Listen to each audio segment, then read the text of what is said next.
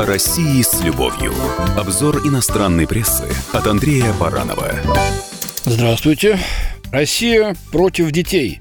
Власти возобновляют наступление на протестное поколение такое зловещее название, но из публикации журналиста Оливера Кэрролла в британской «Independent».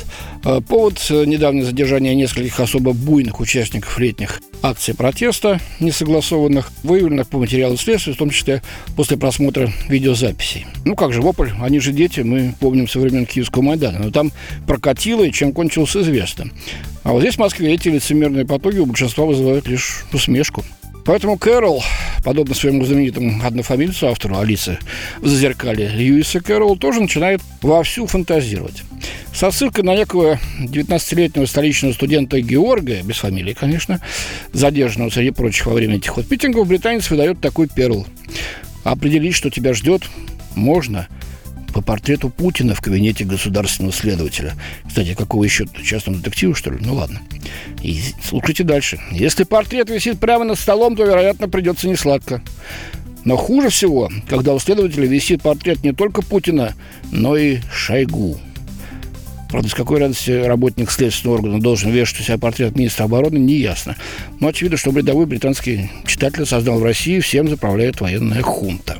Это были целых четыре часа ада, якобы рассказывает о своем допросе студент. Правда, как оказалось, это было время, проведенное молодым человеком в районном МВД, откуда его и многих других таких же юных бунтарей отпустили до дома Дахады без составления протокола и предъявления каких-либо обвинений. Ну, надо же мрак напустить. И Кэрол дальше пишет. Протесты стали проверкой решимости режима. Насколько он готов вести войну со своими детьми. Вон и как. Потому что другим задержанным повезло гораздо меньше, чем Георгию, говорит автор.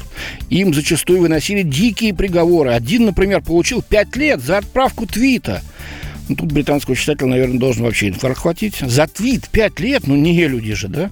Но читатель не знает, в отличие от господина Кэрролла, что речь идет о Владиславе Синице, который в своем твите призывал убивать детей силовиков, снимать эту расправу на видео и отсылать это видео родителям. Кстати, я не поленился, посмотрел Британию, за такую можно и десяточку слопотать. После общественного протеста власти закрыли полдесятка самых вопиющих дел, отмечает издание. Сторонникам жесткой линии было отказано в полной победе, которой они жаждали.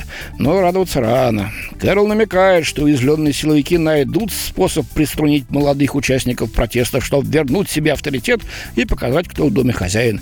Империя наносит ответный удар всеми возможными способами, говорится в статье. Вот как нас рисуют, живописуют на Западе. Нравится или нет? По-моему, это безобразие. Спасибо, с вами был Андрей Баранов. О России с любовью. Обзор иностранной прессы от Андрея Баранова.